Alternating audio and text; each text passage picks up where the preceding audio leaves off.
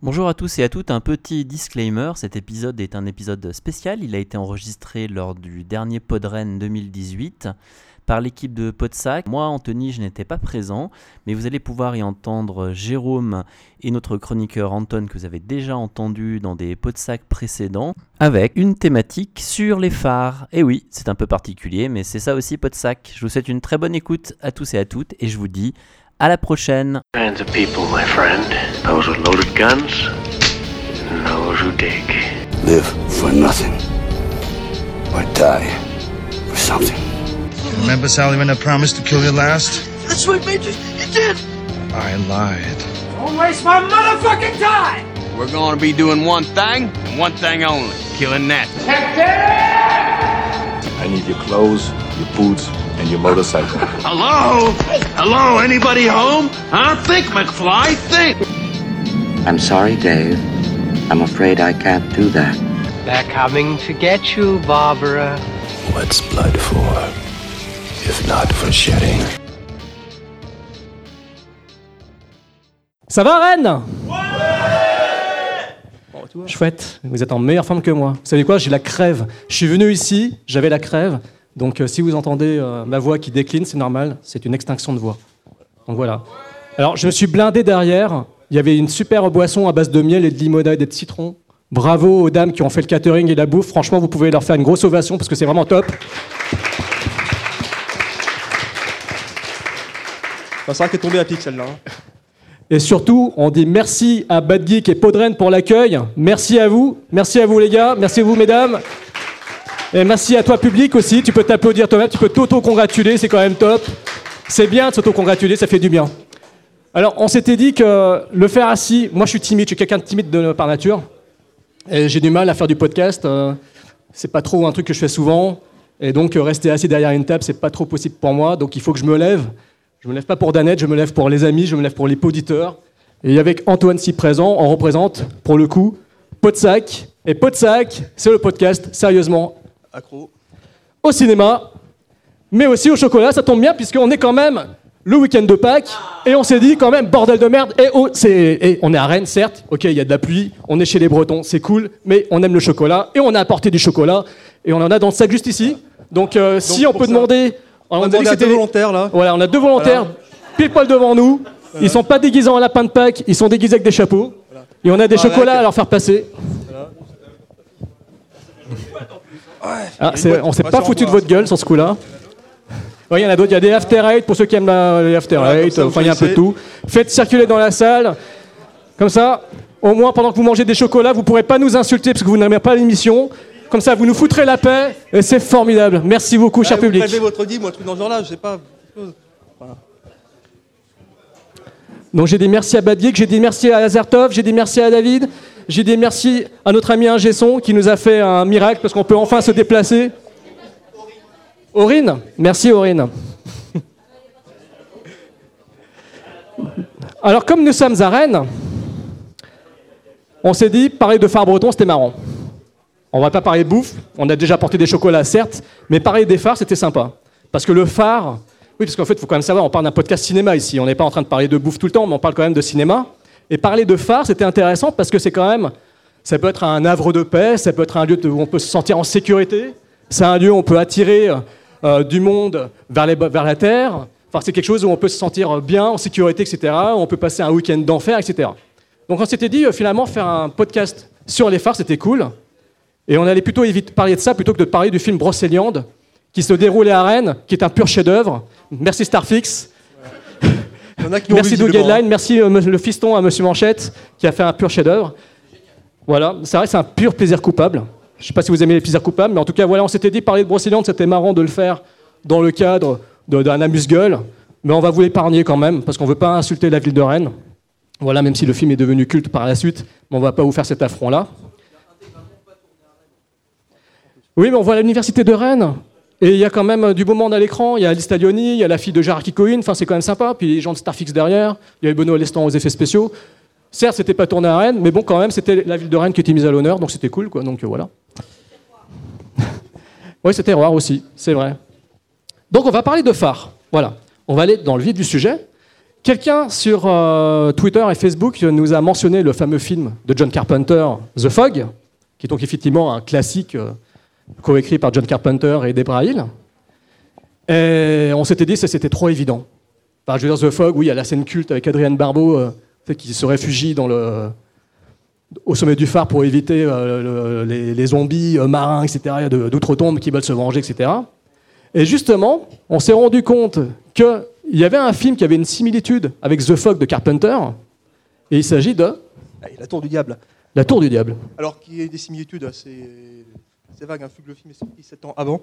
hein, simplement. simplement, il est ressorti en 1980 sous le titre Beyond the Fog, justement pour tabler sur le, succès de The Fog. Le film a été vendu une deuxième fois en tant que, que suite. Ouais, ce que je souhaite Hein, Entendez Ok.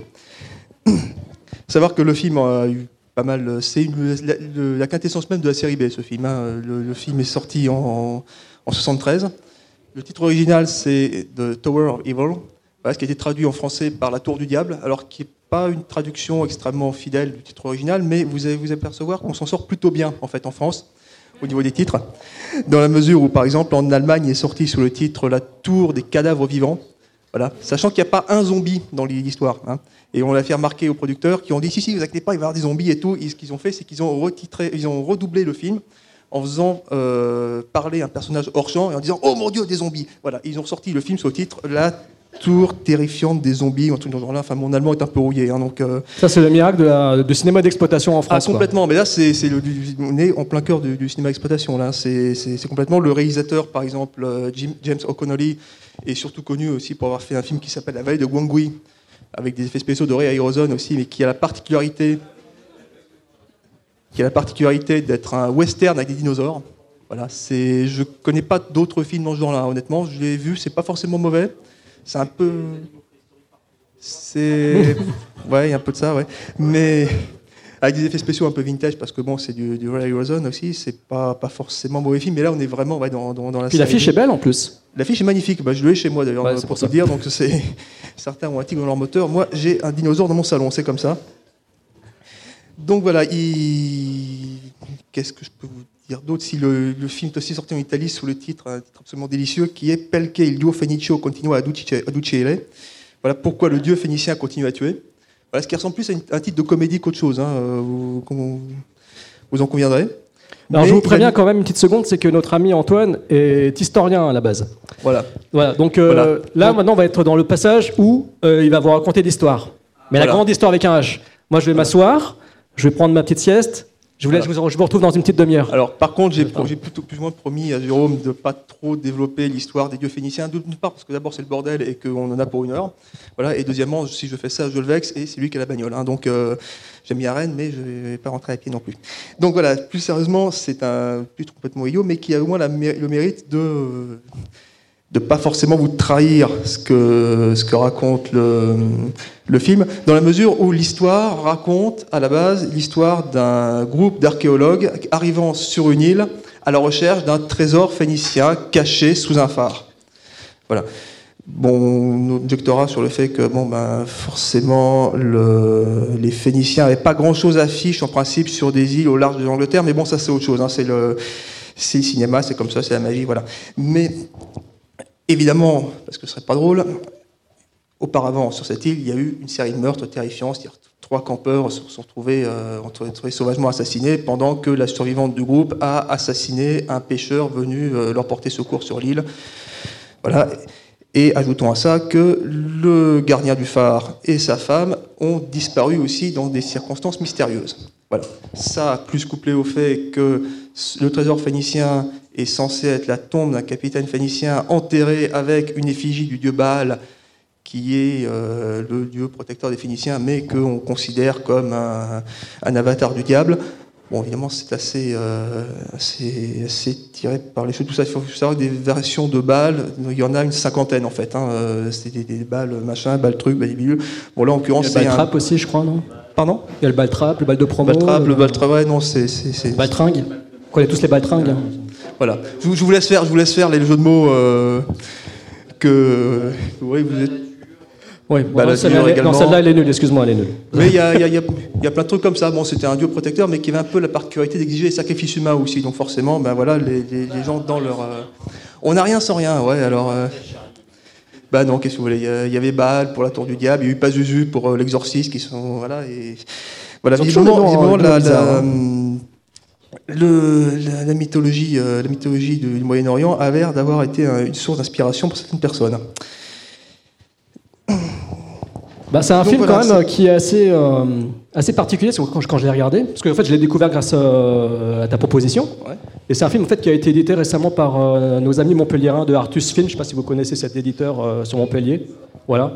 C'est des mecs super sympathiques euh, et qui éditent des films. alors, Il y a un peu de tout, hein, euh, de Nazi Exploitation euh, jusqu'à jusqu'au film de Fulci. Prochainement, je ne sais pas si vous savez, ils sortent un- une édition collector Blu-ray euh, dirigée par Lionel Grenier, qui est Monsieur Fulci en France. Et ils sortent une super belle édition. Et donc, c'est eux qui ont édité cette Tour du Diable dans une belle petite édition, un joli digibook super sympa avec un beau visuel et tout, avec une, un beau petit documentaire explicatif sur le film et le tournage, et notamment les conditions assez épiques de ce tournage. Je crois qu'il y a un cascadeur qui s'est retrouvé euh, en train de flamber et tout. euh, ça a été, Oui, enfin, il y a eu des trucs euh, qui sont passés sur le Bah, et en plus, la scène est restée euh, à l'écran, c'est-à-dire que le En plus, oui. flambe, il, il est, tombé dans les pommes non pas par à cause du, du feu, mais parce que sa, sa- sa combinaison lui tenait beaucoup trop chaud. Et en fait, le, le réalisateur, trouvant que sa chute était réaliste, hein, et pour cause, a gardé ça à l'écran. Voilà, ça, ça arrive parfois dans certains, certains, certains films. Je me rappelle d'un film comme ça qui s'appelait l'Oasis des tempêtes, où, euh, qui est un film de dinosaures. Bah, chacun ses vices, un peu Hollywood. Euh, où, pareil, le, film avait lieu, euh, avait été tourné au Nouveau-Mexique. On avait fait revêt- revêtir des, costumes de tyrannosaures à des cascadeurs. Il y en a un qui a pris un coup de chaud, il est tombé. Et le réalisateur, au se dire couper, on la refait, a préféré laisser un, un plan où vous montrez un acteur balancer une grenade sur un tyrannosaure. Ils ont ajouté un bruit d'explosion, le tyrannosaure est tombé, et voilà. Donc c'est oui c'est une époque où grosso modo le, le- oui c'était spartiate hein, le- les conditions de tournage et les les gens se débrouillaient avec un peu ce qu'ils ce qu'ils ce qu'ils avaient c'est-à-dire que le c'est vrai que j'ai oublié de vous parler d'un truc, c'est que cette, euh, ce film a été produit par un certain Richard Gordon, qui lui à lui tout seul déjà vaut quand même euh, vaut quand même le détour. C'est un Anglais qui s'est exilé aux États-Unis après euh, après la Seconde Guerre mondiale parce que bah, c'était impossible pour lui de, de faire de la production cinématographique après après la guerre en Angleterre. Il s'est exilé là-bas avec son frère. Lui est allé à New York. Son frère s'est installé sur, à Los Angeles et son, activité principale était de récupérer des films tournés en Europe pour les, pour les, importer ensuite en Angleterre. Alors, il faut s'imaginer un peu, on était au, pendant les années 60, c'était la grande époque des films de la Hammer, donc il y avait énormément de production à cette époque-là, et il y avait vraiment matière à, à se faire de l'argent, on va dire. Et euh, au bout d'un moment, notamment bah, quand la Hammer a commencé à décliner, Richard Gordon s'est dit bon, ouais, ras-le-bol. euh, d'aller acheter des films ailleurs, je vais produire moi-même les films. Voilà, je vais prendre des, on va tourner des films en Angleterre avec des acteurs anglais, on va mettre un américain de temps en temps au, au cas où, ou le doublera si jamais il y a un accent de merde, et puis on va, on va revendre ça ensuite en, aux États-Unis. Voilà. Et euh, la tour de la, euh, la tour du diable en est, euh, en, est un exemple. Il a produit quelques trucs comme ça, genre la grille de Frankenstein. Il a, il a aussi réalisé un film qui s'appelle Inséminoïde. Voilà, en 1980. C'est Norman. Voilà. Warren, là? Ben, C'est une oui, histoire. Alors ah, ça ressemble un peu à l'histoire de la Tour du Diable. D'ailleurs, c'est une histoire d'un groupe d'archéologues, mais qui, au lieu d'arriver sur une île avec un- une divinité phénicienne enterrée dessous, en fait, euh, se fait attaquer par un, un groupe d'extraterrestres, dont un Ouais, ça. visiblement euh, met enceinte une des, Je crois que du groupe. et, voilà. Voilà, c'est, ça vous donne une idée du niveau du truc. Bizarrement, il n'y a plus rien produit ensuite. hein, on se demande pourquoi. Mais voilà, ça, ça vous donne une idée. Voilà, tout ça pour vous dire, voilà, euh, pour vous expliquer là où on met les pieds, on est vraiment dans la, série B, euh, la, série B euh, bête et méchante, on va dire. Alors c'est, honnêtement, c'est une série B sympa. Je sais pas ce que tu en penses, toi. Bah écoute, euh, oui, c'est un film qui se regarde agréablement parce que ça fait penser aux petites productions de la Amicus et de la Hammer, euh, mais avec un budget moindre. Parce que déjà, la Hammer et la Amicus, bon, c'était, c'était des beaux films gothiques, etc. Certains étaient un peu plus cheap que d'autres. Euh, là, on est dans la frange vraiment bis euh, du genre et euh, c'est un film qui est agréable parce qu'il y a, bon, y a un côté érotisme de l'époque qui est assez exacerbé, il y a un côté un peu foutraque, Et, euh, les acteurs sont pas tous excellents. Par contre, on se fait un peu mener par le bout du nez parce que j'avoue que le départ du film, on croit qu'on va suivre une personne, Mm. une victime, Ouais. et qu'on va voir le film en flashback. Moi, j'ai vraiment cru qu'on allait être projeté dans un flashback euh, avec un flash forward, un truc à J.J. Abrams et tout, mais en fait, pas du tout. Euh, on est plus dans du basique, classique, parce Mm. qu'après, voilà, on revient sur les lieux du, le lieu du drame, et finalement, le personnage qu'on voit au début est complètement abandonné dans l'intrigue. Ça, ça m'a un peu déstabilisé. Et le film est très. euh, bon, il, est, assez- il est assez plaisant à suivre, il est assez rythmé et tout. Euh, si on oublie le côté cheap, le côté un peu plastoc, mais il y a quand même une volonté de d'emmener le spectateur dans plusieurs endroits, dans plusieurs contrées. C'est-à-dire qu'on va visiter la grotte sous le phare, etc. Donc, oui, parce que quand même, hein, vous devez parler du phare. Oui, oui. C'est que le- tout le film, dans les 80% du film, finalement, se déroule dans, ce- dans cet endroit. Et c'est euh, bah, le lieu est bien, en- bien utilisé, bien employé. C'est qu'on explore vraiment de fond en comble le, le phare pour le coup, ainsi que les bas-fonds, la grotte souterraine où se cache cette, ce- cette effigie, ce dieu là, euh, Baal, c'est ça Voilà. Donc, euh, donc oui, effectivement, on est vraiment au cœur même de, cette, euh, de cet endroit qui est un lieu de sécurité, mais qui est finalement euh, destiné à des cérémonies euh, païennes. et avec sacrifice humain et compagnie. Donc, bon, ça donne un film qui est quand même assez fandard à regarder. Tout seul, j'avoue que je ne me suis pas ennuyé une seconde, mais je pense que si on n'est pas habitué à, au minimum à des productions bis, on risque de passer peut-être pas forcément un bon moment, mais voilà, faut le voir pour une curio- comme une curiosité. Et c'est euh, un film qui vaut le coup d'œil, mais c'est vraiment euh, à titre de curiosité, quoi. C'est vrai que c'est un film qui a, un peu une patine assez, visible quand même. C'est vrai qu'on sent énormément le, L'image est assez proche de, ce que pouvait faire la Hammer à l'époque, assez proche de ce que pouvaient faire certains films italiens également. Et tu sens vraiment qu'il y a vraiment une. Le film est exactement dans le même esprit, hein, que ce soit euh, au niveau du traitement de l'image, au niveau de, l'histoire. C'est vrai que l'histoire du trésor, en fait, on s'aperçoit des fois, on l'oublie complètement, en fait. C'est moi des fois je me suis demandé, je me suis demandé ce qu'il foutait déjà sur cette île. Ah oui, c'est vrai. Bon, et euh, voilà, et le seul lien entre la scène d'ouverture et la suite, en fait, ça va être un personnage qui lui est sur l'île, non pas pour chercher le trésor, mais pour prouver que la, la nana qu'on accuse des meurtres est innocente. Voilà. D'accord. Je vous en dirai pas plus. Je vous en dirai pas plus à ce niveau-là, mais. Mais il y en a qui l'ont vu parmi vous, euh, finalement, ou pas? Personne n'a osé le regarder, personne n'a acheté l'édition collector Artus, non Raison de plus pour pas spoiler. Alors. Ah oui, on va pas vous dire qu'en fait, à la fin, tout le monde crève, alors... Oh. Ouais, non, non, on a trop de souffrance. Oh, désolé. Voilà. Mais le film, le film est quand même graphique, hein, c'est-à-dire que c'est un film certes cheap, mais il est assez généreux en, en image gore. Donc je sais que là-bas au fond il y a Ah des bah, amateurs de cinéma d'horreur, donc euh, voilà. Donc euh, il, il est assez graphique pour l'époque évidemment, parce qu'on est vraiment dans le cinéma d'exploitation euh, style Hammer, quoi. Le rouge, le sang est bien rouge vif, on n'est pas chez du Argento, mais presque quoi. Donc Bah, disons quoi, il fallait, il fallait, il, ouais, il y a une espèce de surenchère aussi à l'époque, et voilà, il fallait montrer le plus possible. et, Exactement. euh, Et tout ça donc pour dire que là on est dans un phare qui est utilisé de fond en comble pour une exploitation, un film d'exploitation britannique. Et il y a un autre britannique justement quelques plusieurs années après qui a fait un film euh, qui est sorti en salle en France dans les années 2000, enfin en 2000 Ouais. d'ailleurs, pendant l'été. Mhm. Euh, un film de Simon Hunter, on le connaît, alors les geeks doivent le connaître pour le film Mutant Chronicles avec euh, Thomas Jane et le formidable Ron Perlman. Euh, voilà. Et ce mec, en fait, peu de temps avant, avait tourné un film qui s'appelle Lighthouse, le phare de l'angoisse, euh, pour son titre d'exploitation française. Un film qui avait été d'ailleurs adoubé par les Inrecuptibles à l'époque, ce qui quand même un fait suffisamment rarissime pour le noter. Le film a été exploité en salle chez nous, mais bah, par contre ailleurs, quasiment pas. C'était une sortie de DVD partout ailleurs. Et c'est un film pour ma part, je vous le dis, je sais pas s'il y, a, des Lyonnais parmi vous là? Ouais, ouais, dehors. Bon, bah, tant pis. Euh, donc en fait, euh, bah, la Tour de la Pardieu, il y a le cinéma, il y a l'UGC de la Pardieu. Et personnellement, quand j'étais étudiant, c'est là où j'ai vu des films dans les pires conditions possibles et imaginables euh, à la Pardieu. Et notamment des films d'horreur bis, genre Le Couvent de Mike Mendes, des Jean-Claude Van Damme, des choses comme ça. Et, la projection de, de ce film, pour moi, elle a été épique parce que j'étais dans, on était trois dans la salle, non quatre dans la salle. Il y avait deux petites minettes qui passaient leur temps à hurler. Et à côté de moi, il y avait un mec qui s'était mis à pisser dans la rangée. Donc euh, c'est pour ça qu'en fait le film m'a marqué dans les conditions à cause de l'odeur et tout le côté craspec qu'il y avait dans le film et en même temps à côté de moi.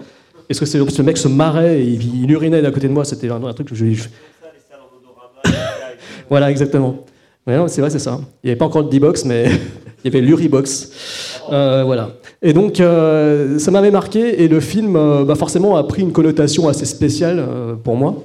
Le côté craspec dans la salle et à l'écran a fait que le film, bah, je l'ai vachement apprécié. Donc, film de Simon Hunter, écrit également par lui. Pour la petite info, ce mec avait joué, enfin avant de faire ce film, il avait également joué dans Razor Blade Smile, film de vampire et super-héroïne pré-Underworld de Len Wiseman. Euh, donc euh, dans ce film, d'ailleurs, il avait côtoyé un acteur qui s'appelle Christopher Adamson. Et Christopher Adamson, c'est un Britannique qui a une gueule pas possible. Vous avez dû forcément le voir si vous êtes amateur de cinéma bis. C'est un type qui a une gueule qui fait peur, déjà. Il est immense. C'est un peu une sorte de Ron Perlman britannique avec une gueule, euh, avec les joues creusées, euh, les yeux perçants, etc. Il a une tête qui fait peur. Et dans Razorblade Smile, il faisait le, vampire méchant. Et dans ce Lighthouse, il fait, le, bah, il fait Rook, il fait le, psychopathe. Parce qu'en fait, il s'agit d'un slasher sur ce film. C'est des gens qui sont des détenus sur un bateau, avec euh, une avocate, je crois, me rappelez? une psychologue. Une psychologue, pardon. Et ils transportent euh, dans une sorte de cellule avec des chaînes, donc il y a le côté un peu craspec, un peu humide. C'est pas la créature d'Alien, mais presque. Ils transportent ce tueur en série qui est enchaîné et qui arrive à profiter euh, d'un problème technique dans le bateau pour prendre la fuite et se réfugier sur un phare. Après avoir coulé le bateau. Et en plus, il coule le bateau, cet enfoiré. Donc, les mecs se retrouvent forcément à la mer, et ils vont prendre la direction du phare également à leur tour, sans savoir qu'entre-temps, bah, l'autre il est déjà arrivé avant. Et le bon vieux psychopathe des familles, qu'est-ce qu'il va nous faire? Eh ben, Il va commettre un énorme massacre. Donc le film, c'est un pur slasher.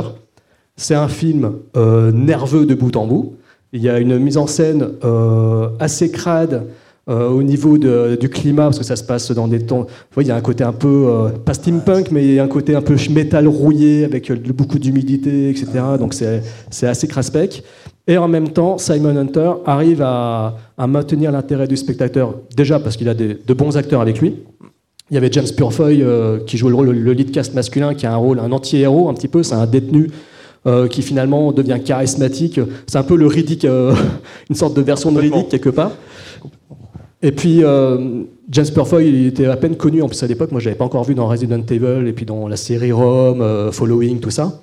Et face à lui, la psy est interprétée par Rachel Shelley, c'est elle qui jouait dans la série Hellward et que j'avais vu également dans un film euh, de Bollywood qui s'appelle Lagan. Alors je vous le conseille pas Lagan, hein, c'était un film sur le cricket euh, hindou. euh, Indien et ça dure 4 heures. Je l'ai vu en plein festival d'Avignon, en plein c'est sorti en. France. J'ai crevé. c'est particulier. Et, euh, mais je sais que le casting est très très bon dans le film. Voilà, le, le casting est très très bon. Les personnages sont vite attachants.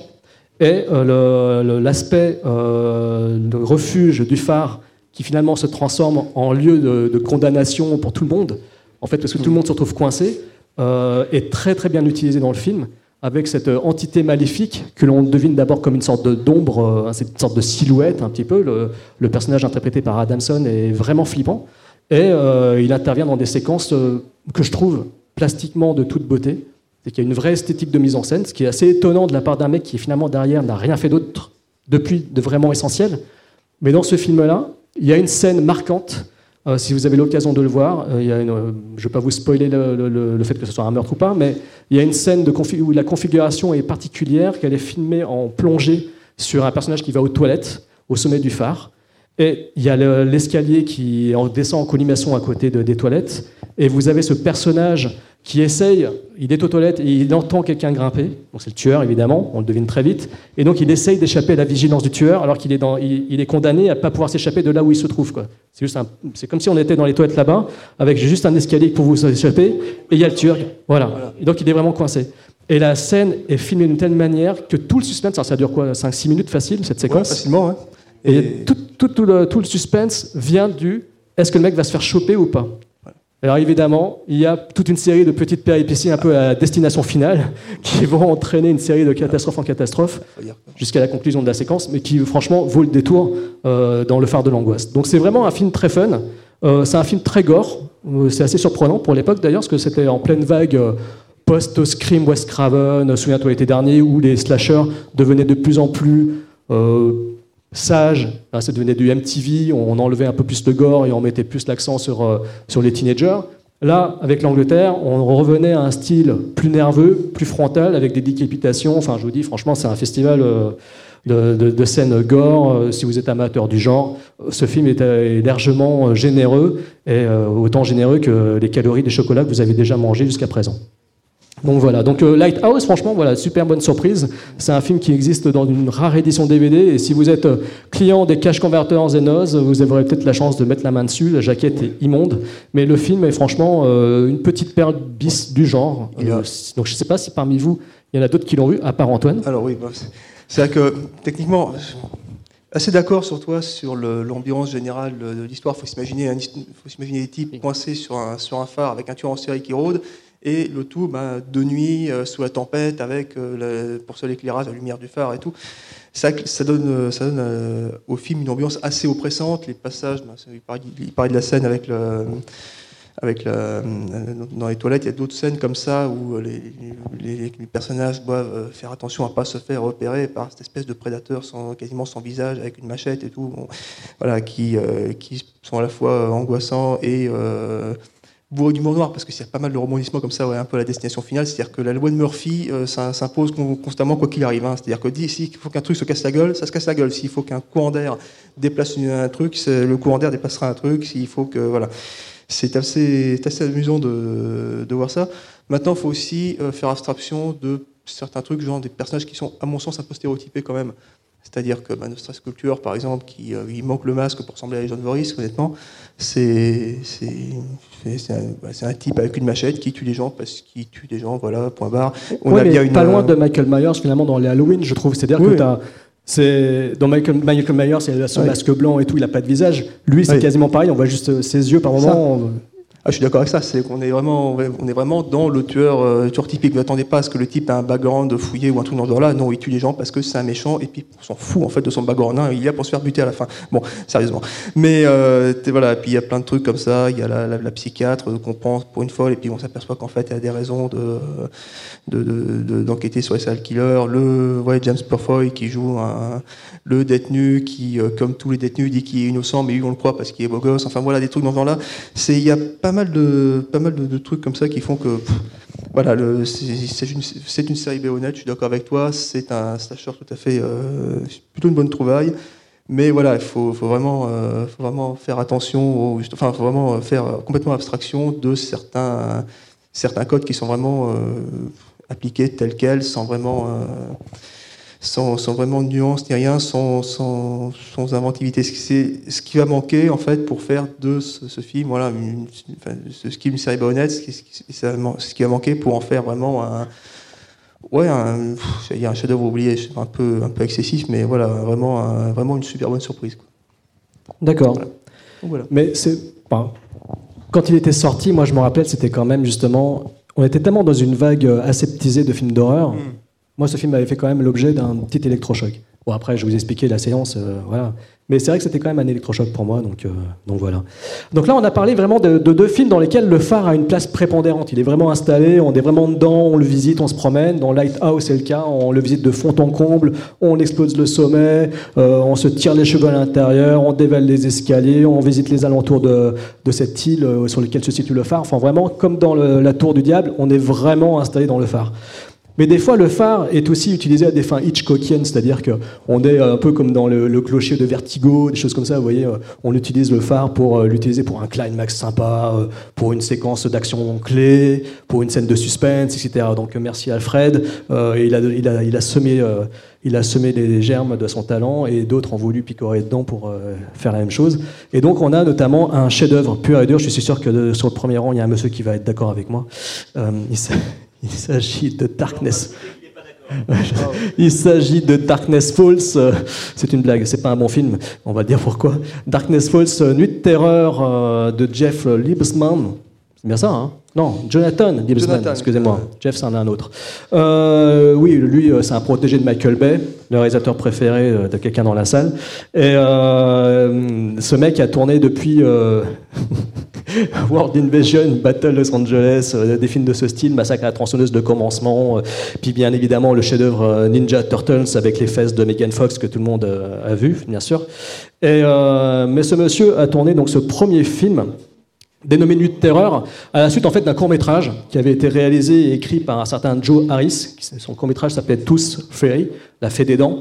Et euh, évidemment, la production a jugé utile de se dire on va prendre ce court métrage, on va en faire un long métrage, sauf qu'on va mettre d'autres personnes dessus au scénario. Et ils ont eu la bonne idée de dire euh, au réalisateur d'un film culte qui s'appelle Black Roses, qui est passé dans les Nar- Nanarland, euh, qui fait un film culte pour ceux qui aiment le métal, et, les métal et les zombies, et les, voilà. Voilà. Et le film a l'affiche magnifique, hein, cependant, mais, Ah mais oui. bon voilà. Donc John Fasano donc euh, avait donc euh, a donc écrit le, le scénario, le script de Darkness Falls, et euh, il a essayé et également, il a également été assisté de James Vanderbilt. Donc lui, depuis, il a fait du chemin. Ce mec-là, il a quand même fait la suite d'Independence Day, le script de la suite d'Independence Day, Amazing Spider-Man, White House Down, enfin des films formidables quoi.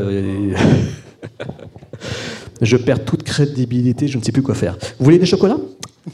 Euh, donc voilà, donc Darkness Falls, c'est un film quand même au, concept assez fun, c'est-à-dire qu'en fait il y a euh, un pur boogeyman, c'est la fée des dents. En version française, c'est la petite souris. Alors sauf que dans le film, on voit pas la petite souris.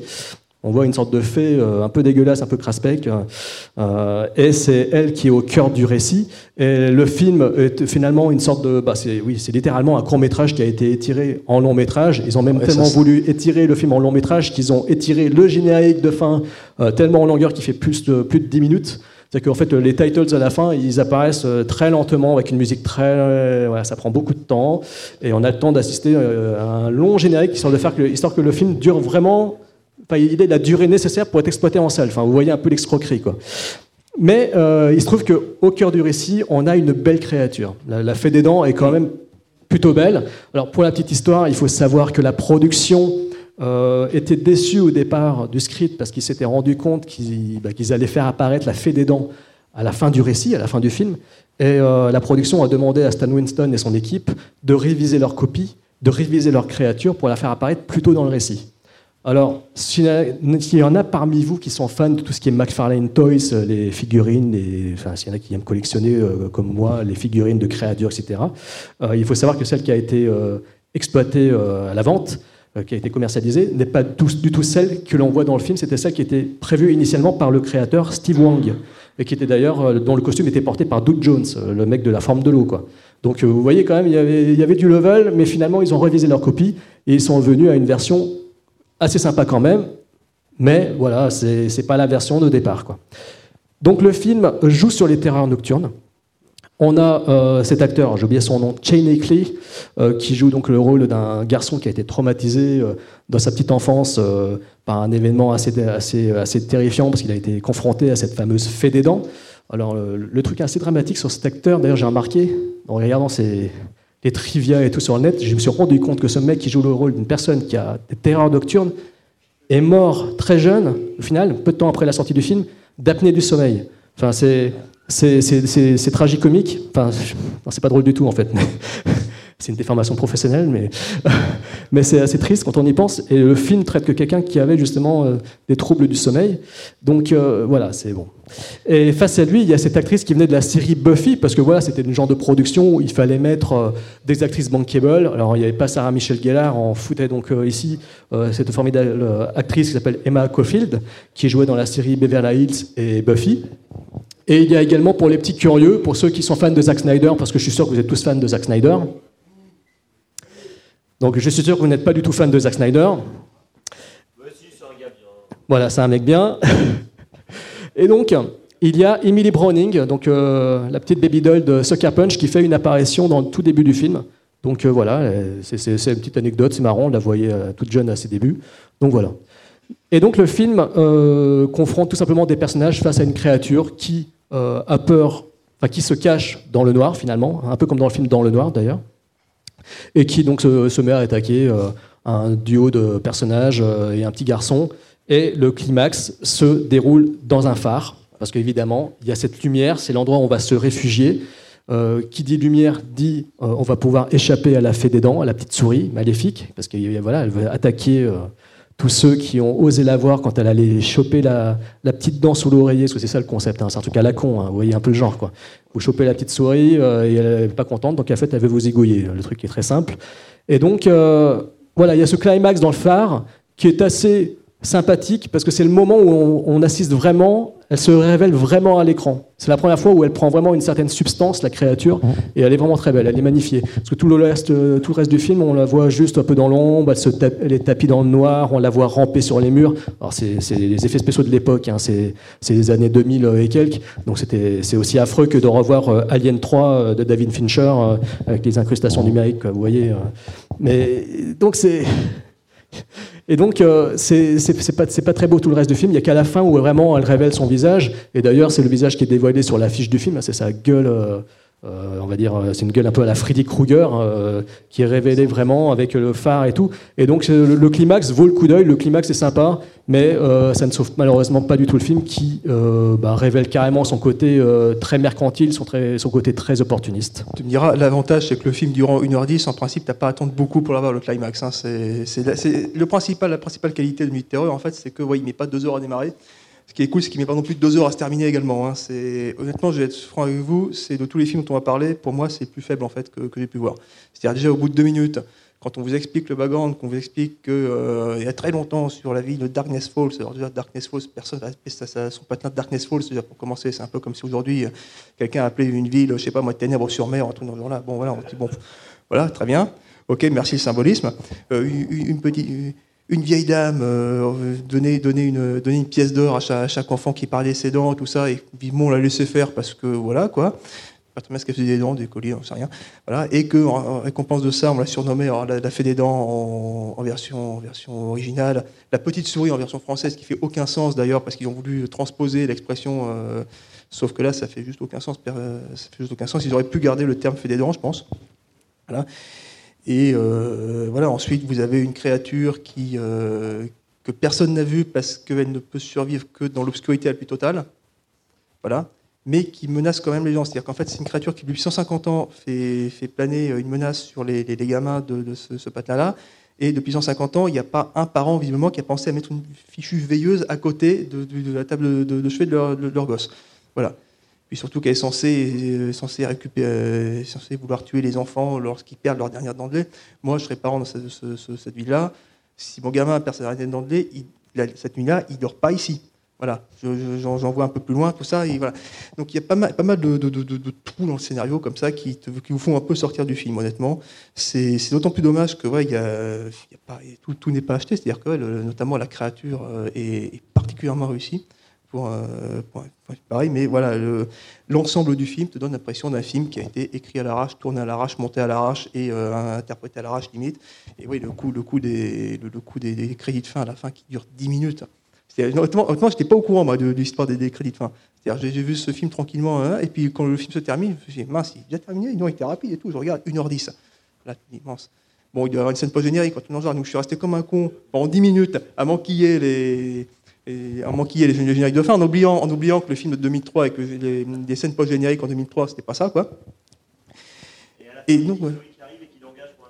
Ouais, Même pas, même pas, il n'y a même pas la à la veuve noire. limite, à la limite, j'aurais préféré, tu vois. Mais non, c'est juste Ça aurait été crédible en plus dans un film pareil. ouais. C'est juste terrifiant, c'est-à-dire qu'il y a un côté, ouais, il y a un côté un peu, pff, je, je sais pas, je sais pas très bien. euh, Mais il y a un côté euh, Masters of, euh, of, euh, Horror, je trouve. C'est-à-dire qu'on dirait un épisode de Masters of Horror. Vous savez, là, cette série avec anthologique, avec un gros réalisateur derrière un petit court métrage, enfin un petit film de quasiment une heure. J'avais l'impression qu'on était vraiment devant un épisode comme ça, quoi. Mais, Et je me souviens- mais, mais en cheap, quoi. Je me souviens de la sortie de ce film, ouais, c'était à l'été 2003, je crois, ce genre-là, et euh, ouais, c'est- le truc était vraiment, tu, tu sentais, tu sentais la cible à la base, hein, c'est-à-dire que tu, sentais le film vite tourné, euh, vite sorti avec ouais, une actrice de, de Buffy contre les vampires, parce qu'à l'époque, euh, il fallait, euh, voilà, c'est un peu comme les acteurs de Game of Thrones aujourd'hui, hein, si, si vous voulez attirer du monde, il faut un acteur qui est tourné là-dedans. Buffy, c'était un peu, un ça à l'époque. C'est pour un public ado, C'est pour un public ado, donc c'est pas pour un public adulte comme nous.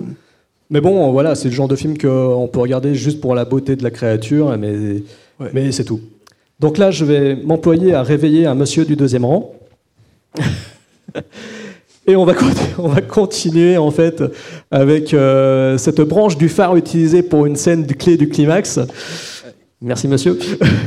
Et donc c'est pour Sancho pour meurtre de sang-froid. Voilà. Donc là c'est un film que tout le monde a vu parce que c'était la pleine période film polar, thriller, Hitchcockien, érotico, on monte des boobs, on monte de la fesse. Ça tombe bien, il y avait Kim Basinger, tout le monde la connaît, on a tous vu 9 semaines et demie. Je vous ai pas prévenu? Podsac est un podcast particulièrement sexiste parfois? Ah ouais, ouais, je suis en train de me d'y penser d'un coup. Il y en a peut-être qui me regardent là-bas bizarrement. Je préfère vous prévenir. Euh, voilà, des fois on a un peu des dérives. Ça c'est le miracle du podcast, c'est que des fois on part un peu sur des trucs. euh, voilà, là il n'y a pas de point de montage, on est en live direct. Il n'y a personne qui va me me corriger et, et même éviter de dire des, des horreurs. Donc voilà, mais c'est vrai qu'on était dans la paix. on a le public adapté. Vous aimez les boobs, c'est parfait. Donc en fait. euh, tout ça pour dire que là, on était dans la pleine période de ces thrillers à base de, de- de couples qui vont mal, avec le mec manipulateur ou la femme qui garce, des choses comme ça, vous voyez, avec beaucoup, un petit, avec un petit peu une pointe d'érotisme à la clé. En plus de ça, là, on est dans un film qui est, qui est vraiment construit comme une sorte de suspense un peu à la Hitchcock. Hein, Il y a une sorte, donc on a Richard Gere, Kim Basinger, Yuma Thurman, euh, Thurman et Basinger qui forment un couple de sœurs, hein, c'est deux frangines.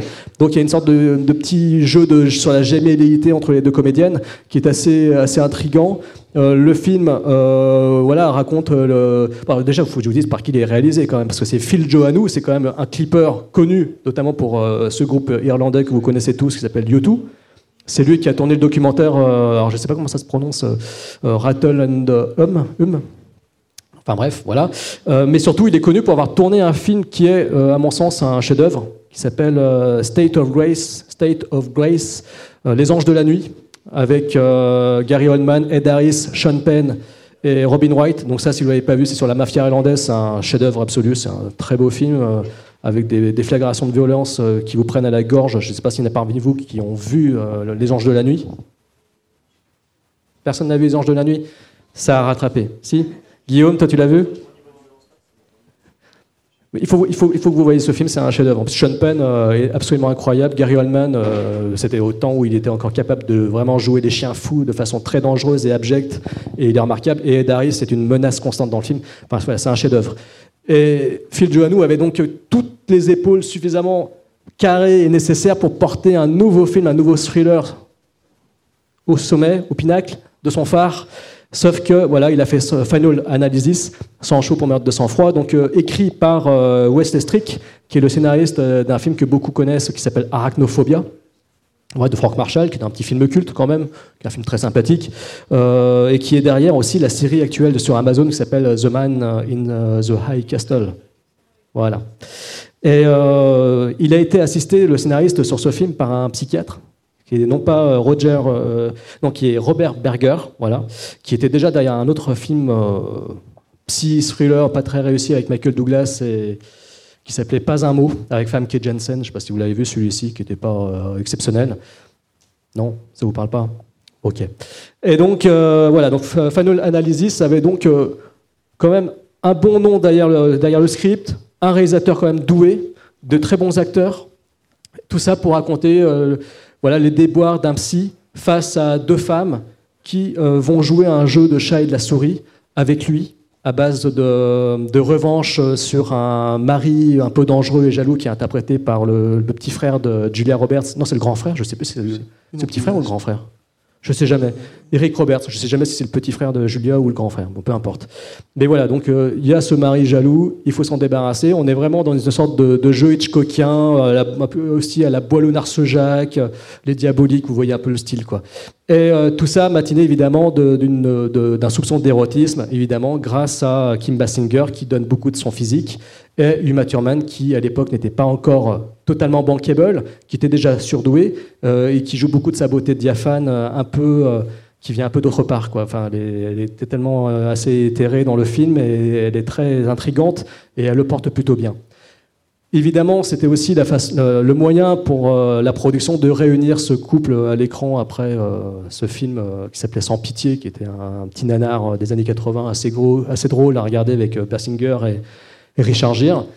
Bon, sauf que là, sur ce coup-ci, ils se sont un peu plantés. C'est que le film euh, est un peu longuet. Il, il y a des petits sursauts euh, d'intérêt pour l'intrigue. On a des petits sursauts d'intérêt pour l'intrigue. Parce que voilà, le film nous mène un petit peu en bateau. On ne sait jamais trop où il veut nous, emporter.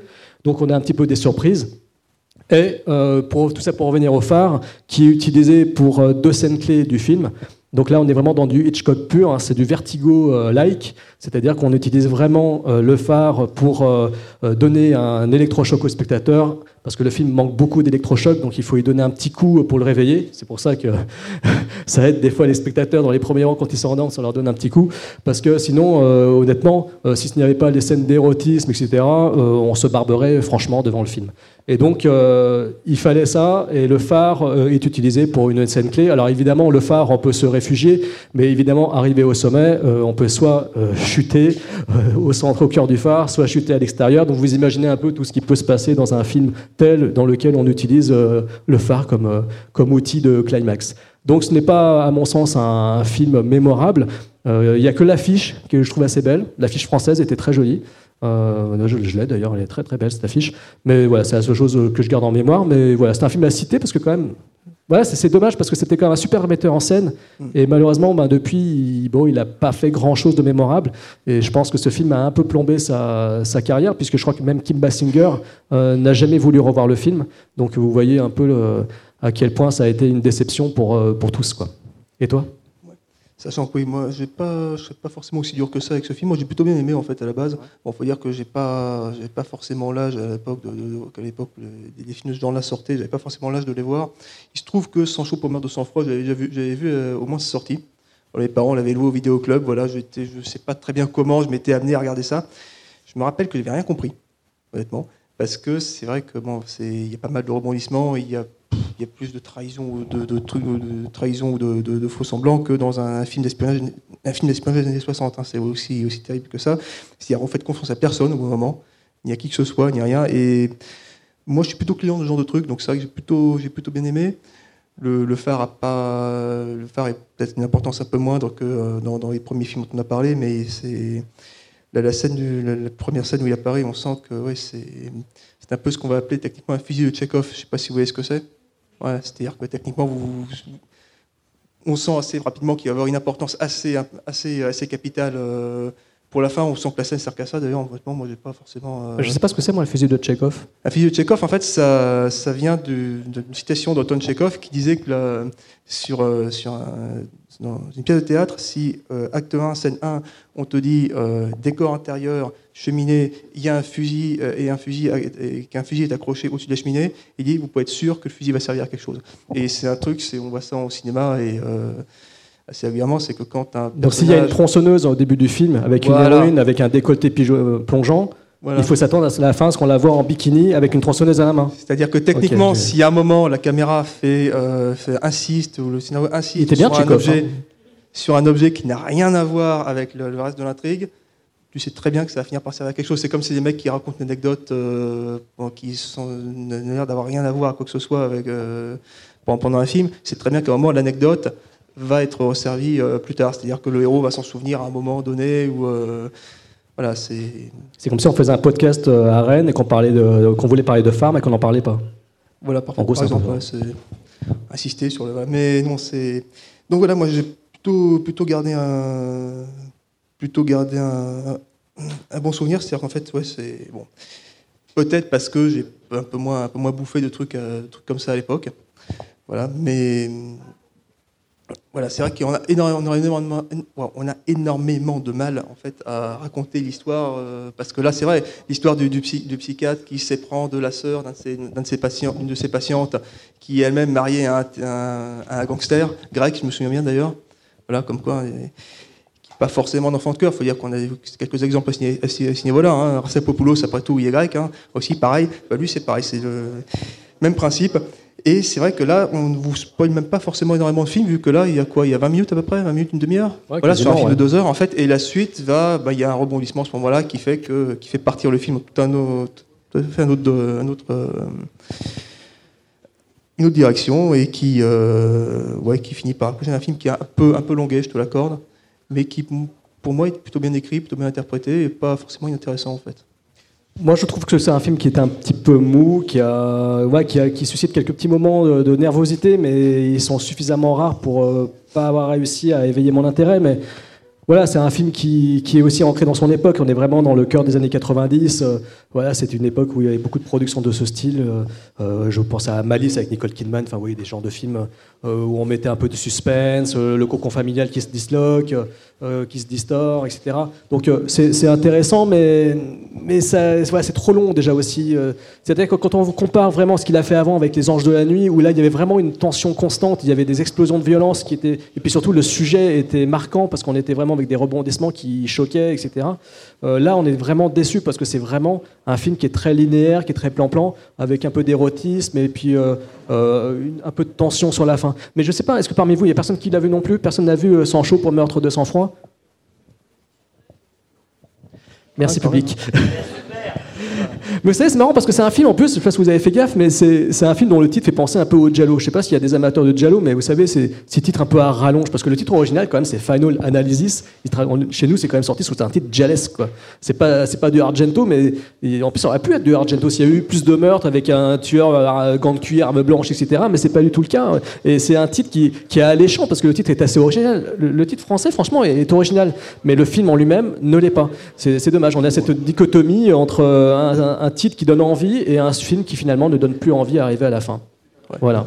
Même si je t'avoue que je suis pas hyper fan du, titre français, justement, qui est beaucoup trop désuet en fait pour, euh, pour, le, pour le truc. Mais bon, il y, a, il a un peu 20 ans de retard sur le titre quand même, je trouve. Enfin, personnellement, je trouve. Voilà.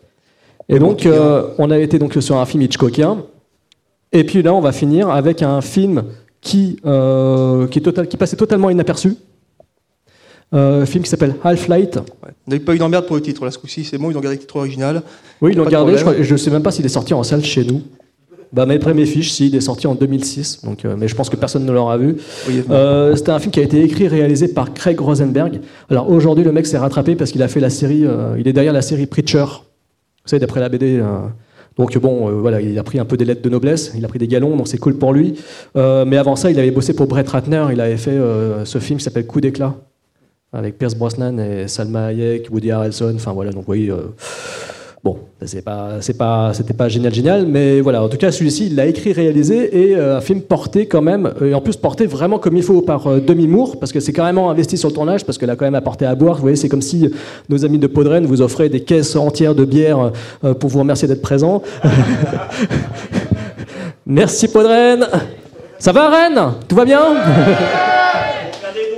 vous voulez de la bière On a des chocolats Et donc, euh, ouais, voilà, en gros, euh, Demi Moore c'était vraiment investi. C'est-à-dire que pour vraiment euh, permettre à l'équipe de garder un peu le feu, l'envie de tourner un film, parce qu'un tournage, c'est vraiment des choses très harassantes, des fois.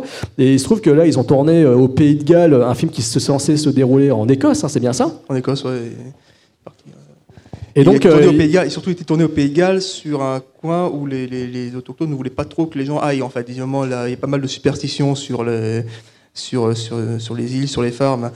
Il y a énormément, énormément, de, énormément de légendes euh, à ce niveau-là, et pas uniquement au Pays Galles. Hein. Je sais que moi, par exemple, je suis à moitié finistérien. Je peux vous dire que dans le Finistère, des, des, légendes de maudits, on en a quelques-unes aussi. Voilà. Et là, en fait, le, ouais, le, les, la population locale a assez mal pris l'idée qu'ils euh, viennent tourner un film euh, sur cet endroit-là. Et cet endroit-là, donc les, conditions, euh, les conditions sociales, enfin conditions. tu vas parler de, tu vas parler de superstition un petit peu parce que je crois qu'ils ont tourné sur un site qui suscitait des superstitions. En plus de ça, je sais que lors du tournage, il y a eu des dégâts. Mhm. Ils ont subi des avanies, des tempêtes, etc. Donc c'est un tournage quand même qui a été assez mouvementé. Ah, et Demi Moore, a priori, euh, qui, euh, bon voilà, ça n'a jamais été une super grande euh, comédienne qui a eu des gros titres portés derrière elle, quoi. en plus, je crois qu'elle venait de, elle avait eu peu de temps avant les, oui, il y a eu Ghost, oui, certes, mais bon, je, suis désolé. En fait, je vais vous avouer un truc, je déteste Ghost. Non, parce que moi, en fait, je suis désolé. Non, parce que je vais vous dire un truc. Je vais vous dire un truc.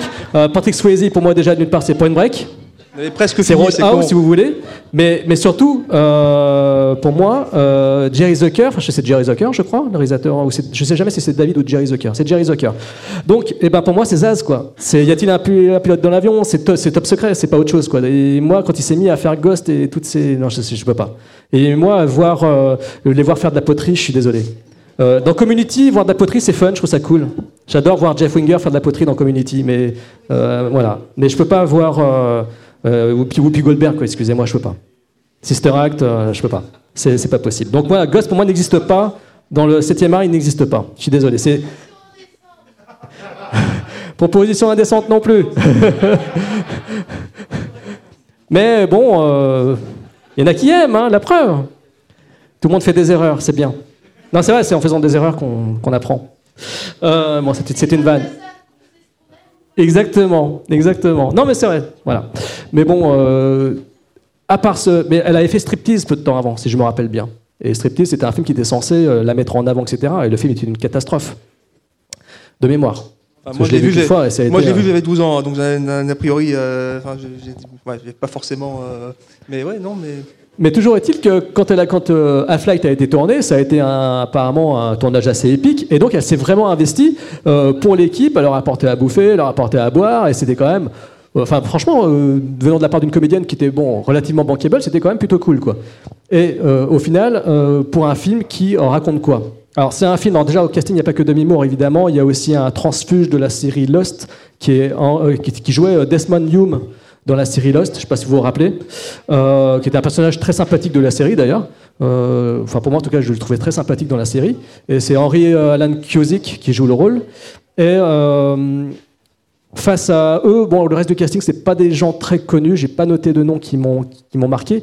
Euh, et c'est un film qui joue encore une fois sur euh, le trauma euh, d'un personnage principal. Là, c'est une femme qui a perdu son fils euh, d'une noyade quelque part. C'est ça, c'est une noyade. Et euh, donc forcément, c'est un trauma qui marque, c'est un trauma qui détruit une famille.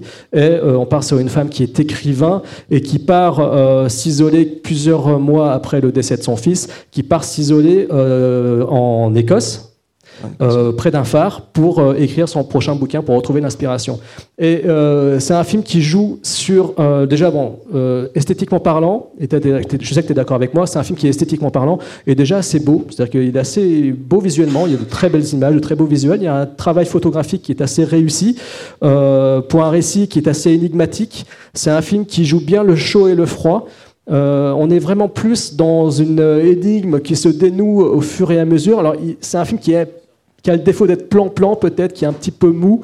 Euh, on lui demanderait d'être un peu plus nerveux, mais euh, on est quand même dans un métrage qui euh, présente de belles images, un personnage qui finalement est attachant dans, son, dans sa douleur, et avec laquelle aussi on fait des rencontres assez étonnantes dans le, tout au long du métrage. le phare a un rôle vraiment précis dans le film. Hein, c'est-à-dire que c'est une figure euh, euh, qui n'est non pas là pour euh, être utilisée dans un climax, mais enfin, même si, si c'est le cas, pourtant c'est le cas, mais il n'est pas seulement là que pour ça, il est là aussi pour, pour être un outil narratif, parce que toute énigme se déroule avec la position de ce phare et ce qui s'est déroulé dans, un, dans ce phare. Et on est un petit peu mené en bateau par le scénariste-réalisateur de Half-Light, euh, ce qui est assez malin, parce qu'en fait, on ne sait jamais sur quel pied on danse, on ne sait jamais si on est sur du fantastique pur et dur, on ne sait jamais si on est sur du suspense simple Hitchcockien, mm. si on est sur de la manipulation. Donc il y a un jeu de dupes tout le long. Euh, on ne cherche pas à nous prendre pour des nigauds, même si je crois que j'aurais espéré que le réalisateur tranche vraiment euh, son choix entre le fantastique et le suspense Hitchcockien. Euh, et je pense que c'est peut-être là son regrettable défaut. Mais c'est un film qui ne manque pas de, qualité au final, euh, notamment esthétique, parce que franchement, euh, rien que la musique aussi, bon, évidemment, c'est de la balade d'Irlande, enfin, c'est de la balade écossaise, musique irlandaise, tout ça, bretonne.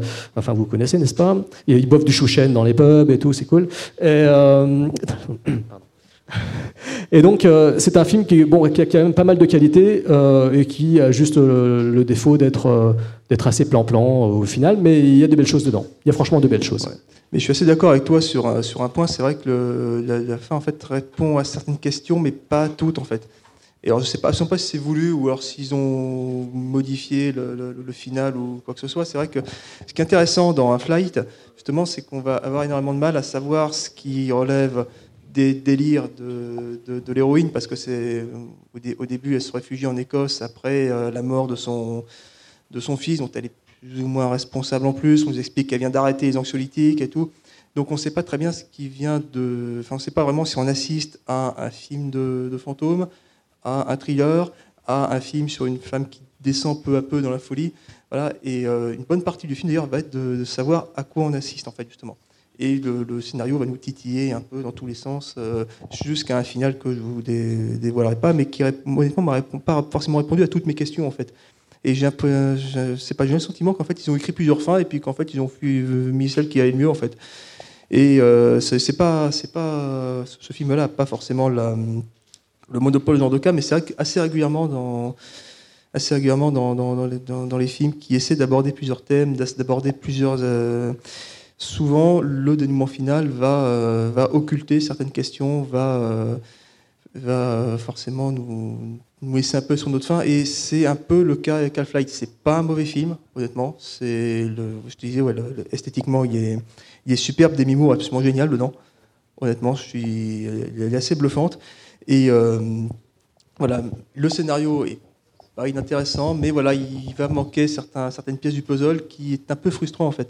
Un peu frustrant en fait que ce soit. euh, Alors peut-être que c'est moi qui suis dur, j'en sais rien, mais voilà, c'est dans genre de film en fait, voilà, c'est des mimours ou pas des mimours. Euh, Rosenberg ou pas Claude Rosenberg, je- je- je- j'essaie, euh, voilà, c'est. Ça m'énerve de, finir un film en me disant bon et ouais et ça alors finalement c'était quoi et puis ça alors et puis euh, et l'argument du ouais, t'es un spectateur, fais-toi ton propre avis, voilà, c'est un peu ça, ça me frustre toujours à chaque fois. C'est un peu comme un peu comme la licence poétique, tu vois, c'est pareil, c'est-à-dire que voilà, c'est à moi de comprendre le truc, sauf que non, en fait, c'est j'ai pas envie. Eh ben écoutez, pour finir, on, feignant, va, oui. on va- on va juste dire que Brocéliande, euh, si vous l'avez pas vu et que vous voulez voir un film dont l'histoire se déroule à Rennes, sur un campus, un film post-crime avec un super casting de jeunes comédiens qui à l'époque n'avaient pas encore tourné dans maintes et maintes films, comme Alice Taglioni, euh, Elsa Kikoïn, etc. etc. Euh, film porté en plus, je sais pas, mais là je sais que je suis sûr, vous avez tous vu Brocéliande quand même ici. Techniquement. Même pas une personne Écoutez, là écoutez, écoutez. En fait, je voudrais quand même finir sur une note quand même positive. Si vous voulez, que je sais qu'on vous a peut-être un peu plombé en vous enfonçant des phares dans la figure, mais, mais en tous les cas, il y a quand même ce film qui se déroule à Rennes. Vous voyez, on est quand même à Rennes, donc c'est un peu l'occasion. Euh, et ce film, franchement, c'est un plaisir coupable, coupable ultime. C'est-à-dire que si vous voulez vraiment voir un film entre amis euh, pour vous marrer, c'est le film idéal. Alors pourtant, c'est un film qui avait une super équipe avec eux. hein. Ils avaient, c'était une, il y avait le hum, Doug Headline, qui est le fils de Jean-Patrick Manchette, donc le- l'écrivain de polar euh, français, euh, et euh, Doug Headline qui était de chez Starfix. Donc quand même, c'était une imminence grise de Starfix qui était quand même derrière, euh, derrière la plume et derrière la caméra de ce film. Euh, coécrit également par Benoît Lestan qui était un maître SFX français qui hélas s'est donné la mort il y a 10 ans. Donc c'est pour ça que bon, bah, ça fait 10 ans que Benoît Lestan nous a quittés. C'était un grand nom des effets spéciaux en France. Et euh, Benoît Lestan qui a d'ailleurs participé à la création de la créature euh, de Brocéliande. Donc c'est un film qui joue évidemment sur les mythes druidiques, euh, légendes bretonnes, etc. dans la forêt de Brocéliande. Alors évidemment ça n'a pas été tourné, je pense, euh, dans la forêt de Brocéliande. Mais toujours est-il que c'est un film qui, qui euh, est blindé de défauts. Euh, la faute, bah voilà, c'est un, journaliste qui est derrière la caméra et ce n'est pas un bon directeur d'acteur a priori. Le film en pâtit énormément, c'est-à-dire que le casting est complètement aux fraises. Pourtant c'était des jeunes acteurs dynamiques à l'époque, mais il y a un côté totalement parasité par la- par l'interprétation des jeunes comédiens. C'est un film qui joue sur plusieurs tableaux. On est à la fois dans du Suspiria-like, et après ça part dans du Scream, et après ça part sur le film de campus, et ça revient sur le film de créature, etc. Il y a de, de belles choses dedans, c'est que le décor, euh, les décors sont quand même assez chouettes. Le making-of du DVD, euh, il dure hyper longtemps, je crois qu'il dure plus d'une heure, et c'est assez... Plus longtemps que le film, je crois. Il dure quasiment aussi longtemps que le film. Ouais. Et c'est très, c'est un très très bon making of en plus. Pour ceux qui sont amateurs de making of, euh, je vous le dis, il est vraiment exceptionnel. Et on voit vraiment la création du décor, de la créature et tout. Donc c'est vraiment, en fait, il y avait vraiment plein plein de talents français derrière ce film. Donc c'est d'autant plus rageant de voir le résultat à l'écran. C'était qu'on se dit mince, il y avait vraiment un sacré bordel derrière. Et en- disons qu'esthétiquement, il est réussi, mais alors le reste est raté. Et voilà, c'est-à-dire que le scénario fait aucun sens, c'est-à-dire que c'est une histoire de ressusciter un démon euh, gaulois. Alors déjà, passons par là, démon gaulois, voilà quoi, moyen. Les, les- de ressusciter un, une espèce de, de- de dieu destructeur euh, sans qu'on sache pourquoi précisément. D'ailleurs, en passant par là, simplement parce que c'est des méchants qui peuvent le faire. Voilà, le, le casting masculin. Enfin, je suis désolé, les mecs savent pas. Évidemment, je sais pas si c'est une question de ce qu'on leur fait jouer, si c'est une question de direction d'acteur, si c'est une question que les mecs sont ratés, j'en sais rien, mais il faut vous imaginer un truc, faut imaginer un film où en fait les deux acteurs masculins principaux vous donnent le sentiment pendant une heure et demie de ne pas savoir ce qu'ils foutent là. Ce qui est un peu problématique parce que quand, un acteur vous donne le sentiment de ne pas savoir ce qu'il fait là, bah vous aussi vous demandez ce qu'il fout là. Et ça c'est complètement pareil. Il y en a un, je ne sais plus son nom, qui est constamment les bras le long du corps à débiter son texte sans, aucune conviction. On a l'impression qu'il vient, on, on sent, qu'il vient de, de re- re- revoir son truc à l'arrache et de repasser devant, devant la caméra. Ça vous fait sortir du film complètement en fait. Voilà. Donc c'est un film à voir entre amis. Ne regardez pas tout seul chez vous, ça sert à rien. Euh, si en sortant d'ici vous voulez vous marier, Voilà. vous pouvez Alors- faire aussi. Alors, avoir Voilà. entre amis Mais du haut d'un phare, mon cher monsieur, c'est très sympa. ça- Mais en tous les cas, voilà, brosséliande, ça peut vous sauver aussi. C'est un film qui peut vous rendre de bonne humeur, qui peut vous rendre heureux et joyeux. Voilà, si vous pouvez voir euh, ce que peuvent faire beaucoup de talents derrière un- beaucoup de gâchis, c'est Déjà, vous allez vous sentir plus intelligent que ce que vous regardez, ça c'est cool. Honnêtement, moi c'est pour ça que pour ça que pour ça que ce film. Mais voilà, non, c'est honnêtement c'est pas moi on, on me l'avait vendu comme une espèce de nanar absolument stratosphérique. C'est pas un nanar Ouais, stratosphérique. parce qu'il y a des qualités visuelles, donc. euh, J'ai vu, des trucs 100 fois pires à ce niveau-là. Pour, euh, je suis même pas sûr de le considérer comme un nanar, mais honnêtement, c'est honnêtement c'est le film typique, voilà, que vous regardez avec des potes et des bières en disant, hey, regarde-moi ça, tu vas te marrer, voilà. Et c'est, la même lignée que je sais pas moi, le, Justici- le Justicier 4 ou, euh, C'est bien, le ville. 4. c'est New York. Attends, C'est celui qui braque les dealers, non? Je sais plus lequel. C'est celui avec un bazooka. Ah, Voilà. pardon. C'est avec les, Moi, avec je- des- je suis et fan avec de- des gangs, Parce que moi, avec je suis des gangs, fan de Justicier de New York. avec, Avec des euh, gangs, euh, et tout. Là. avec des gangs de, de- de- des, des gangs new-yorkais qu'on a l'impression qu'ils ont été pompés sur les méchants de Canyon survivants. Voilà. Ah ouais, c'est génial. Et si, je ne plaisante pas. Non, mais ça, c'est à voir. hein. Le justicier de New York, c'est euh, Death Wish 4. Ah, c'est. Voilà. Non, c'est le 3. C'est non. euh, Ah, c'est le 4 4, ouais. Ah, Le 4. Parce que attends, il y a justicier dans la ville, enfin, il y a- et en fait il y a justicier. Parce qu'en fait, on 4, sait plus, ils se sont tous mélangés. euh, Et voilà. Il y a eu le justicier de New York, le justicier de Sachant- minuit, le justicier braque les sachant, et, Alors, c'est bah, pas le, c'est pas le et sachant- dealers, c'est le et justicier sachant de qu'il New y a eu un York. cinquième, sachant qu'il y a eu un cinquième épisode ensuite qui s'appelle Justicier Bra- le justicier braque les dealers que j'ai vu il y a pas voilà. longtemps. Celui-là, celui-là, il est très mou. Qui hein. est- qui Et est celui d'avant redoutable. est à voir. Celui d'avant, il est fandard. redoutable. euh, Voilà. Mais franchement, voilà. Bref, cher Podren, alors l'équipe de Bad Geek, Podren, merci pour votre accueil. On peut encore une fois les applaudir, s'il vous plaît.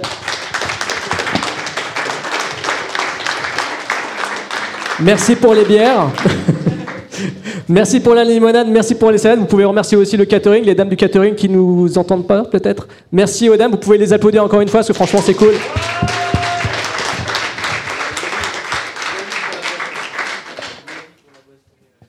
Alors quelqu'un pour la boisson, c'est? Ce monsieur-là, faut le remercier. Il faut qu'il se lève, il faut qu'il se lève aussi. On se lève pour lui et tout le monde l'applaudit. C'est lui pour la boisson.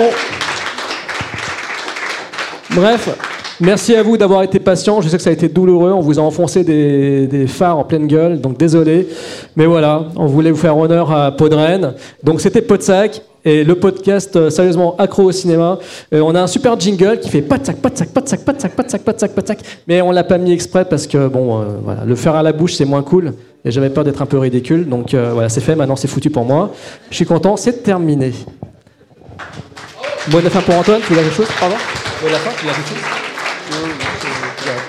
Pas de soucis, voilà. Pas forcément grand chose à ajouter. hein. Merci de nous avoir supportés pendant une heure là. Voilà. On est- Donc, Et à là, tout bientôt. On, est, on y Et va, on on y laisse va, la pas. place. Voilà, mais- Merci à vous. Merci à tous.